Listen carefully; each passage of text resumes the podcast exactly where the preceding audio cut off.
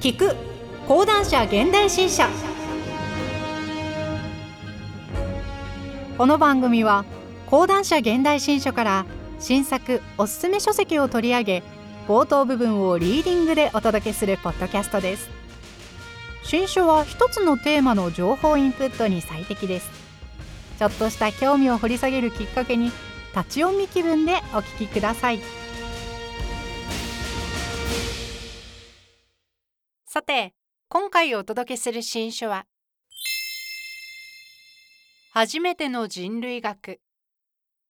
奥野克美著。担当ナレーターは小野原睦美です。本書の概要。人間の性とは一体何なのか。今から100年前人類学者たちはその答えを知ろうとしてフィールドワークに飛び出した。マリノフスキレヴィストロースボアズインゴルドという4人の最重要人物から浮かび上がる人類学者たちの足跡とは。これを読めば人類学の真髄がつかめる今までなかった新しい入門書。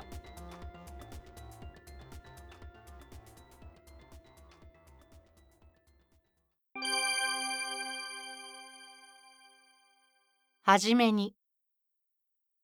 人類学とは何か？本書の狙い。この本は人類学の世界を覗きたい。自分自身と他者を知るための学問とは何かを学びたい。そんな初学者のための本です。そもそも人類学とは何でしょうか？皆さんは人類学という言葉を聞いたとき、どのようなイメージを思い浮かべるでしょう？サファリルックのような服装で未開の部族に入り込み、フィールドワークを通じてその人たちの文化を明らかにする学問？確かにそれも一つの見方です。ただ、それはある意味で固定化されたイメージに過ぎません。例えば最近ではデビッド・グレーバーによるブルシット・ジョブクソどうでもいい仕事の理論。2018年が話題となりました。誰も読まない文書の作成。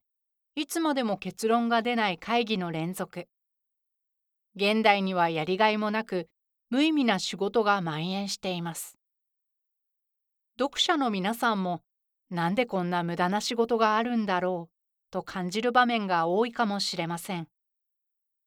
効率化が進んだ現代において無駄な仕事はどんどん淘汰されていくと思われていました。ところがそのような無意味な仕事は逆に増えていくばかりです。それらをブルシットジョブ、クソどうでもいい仕事と断言したグレーバーの研究は社会の中での生産や分配、消費などの人間の経済生活を考察するという点で経済人類学として位置づけられます。それだけではなく今や人類学は芸術人類学や医療人類学観光人類学映像人類学心理人類学宗教人類学など多岐にわたっています。このようにずらりと並んだ解分野を見ると人類学とは何をやっているかわからない正体不明の学問のようにも思えるでしょう。ですが人類学が誕生して以来この学問が問い続けてきた本質は何も変わりません。それは人間とは何かという問いです。人間とは何かその根源的な問題を追い続けて人類学者たちは悩み悪戦苦闘してきたのです。そして彼らが見つけ出してきた答えは今を生きている私たちのものの見方や生き方を変え現実を生き抜くための武器にもなり得るのです。記念碑的な著作が出版された1922年に近代人類学が誕生してから104年これまでに数々の人類学者たちが世界中を駆け回り、幾多の学説を唱えてきました。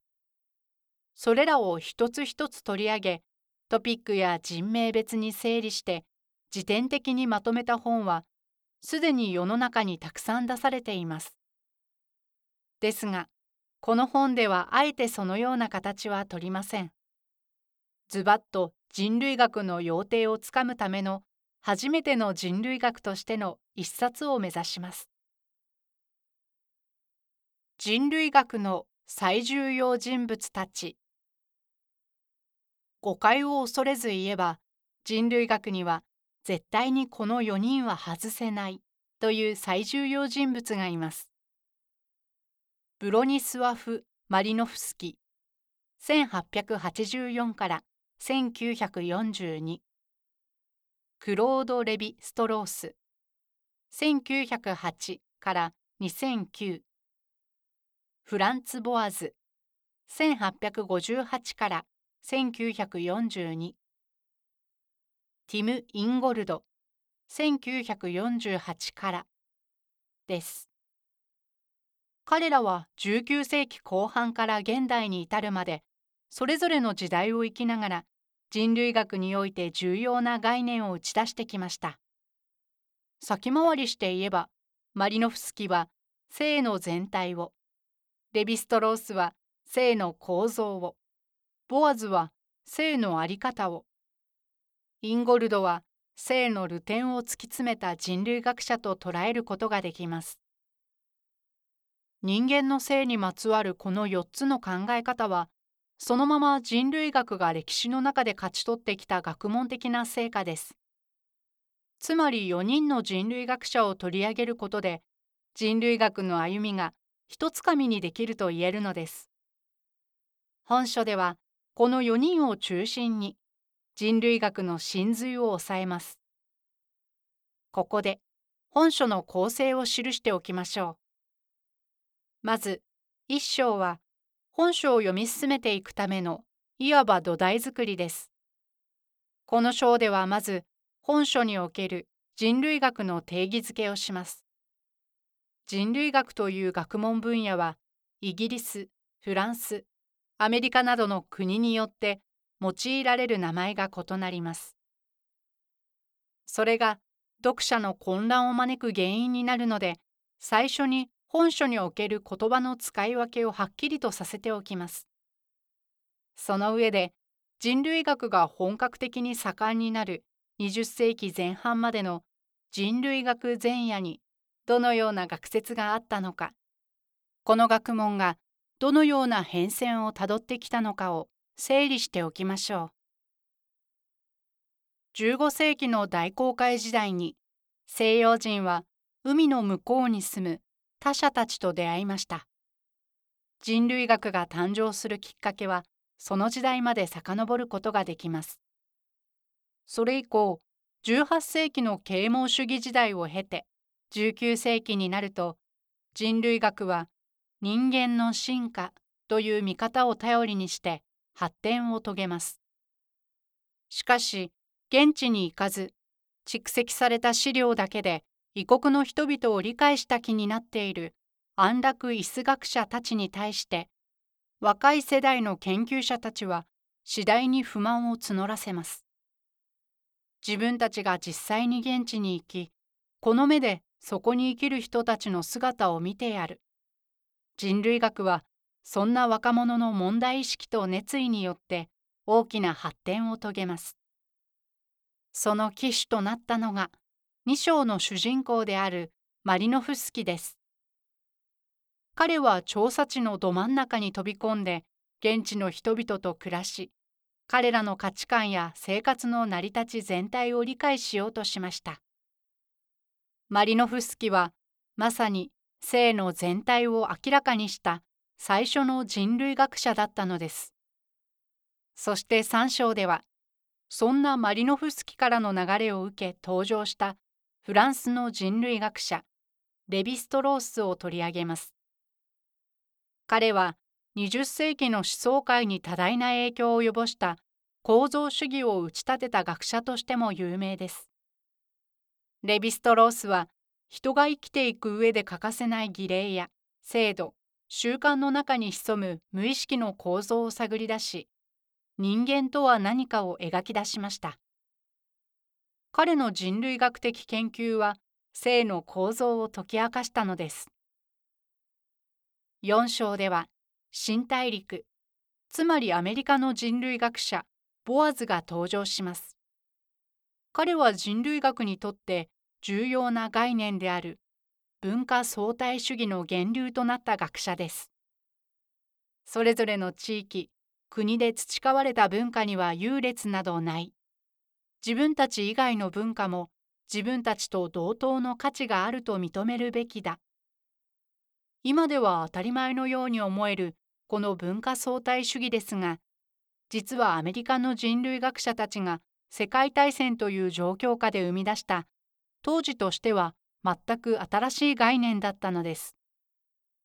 そして命名の文化に生きる人々はそれぞれの歴史の中で生きていくための方法を見つけ出してきたと言います。本書ではこうしたアメリカの人類学が重視した考え方を性のあり方として捉えます。5章では現代の人類学をテーマに据えます。この章の主人公は現役の人類学者として後進の人類学者だけでなくアートや建築などの領域に影響を及ぼしているインゴルドです。彼はそれまでの学者とは全く違うアプローチで人類学を推し進めました。インゴルドはこの世界を人と物が絶えず絡まり合い変化しながら作られていくプロセスだとみなしました。彼の新たな人類学は性のルテンと名付けることができるでしょう。これら4人がたどり着いた性に関わる諸概念こそが人類学がその歴史の中で見つけ出した生きるためのヒントなのです。そしてこの4人の施策をたどりながら同時に産業観察や民族史インセストタブー贈与論構造主義ブリコラージュ野生の思考文化相対主義など人類学における重要ワードも押さえていきましょう。そして終章ではこれまでの議論を振り返りながらこれからの人類学がどこへ向かおうとしているのか私たちは人類学という学問をどのようにして携えて生きていくべきなのかを問います。本書を読み終わる頃にはこれまで曖昧なイメージしか持てなかった人類学をより生き生きとした手触りのあるものとして感じることができるでしょう。人類学は遠く離れた人々を対象とする学問であるだけでなく私たち自身の性を含め生きていると向き合うための学問でもあるのです。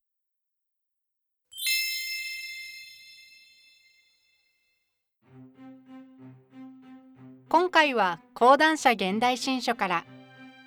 奥野克美著初めての人類学をお届けしました。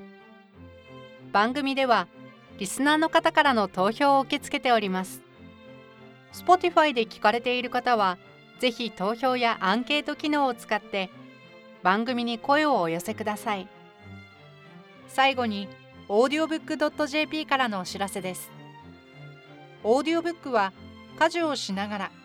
車の運転中など好きな時間に本を音声で聞くことができるサービスです。オーディオブックドット .jp なら日本語オーディオブック数がナンバーワン。人気のビジネス書や話題の小説など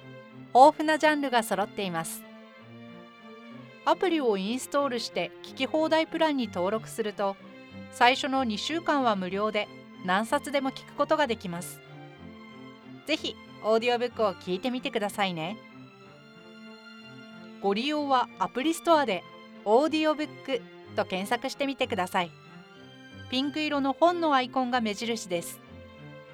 こちらでもぜひお聴きください。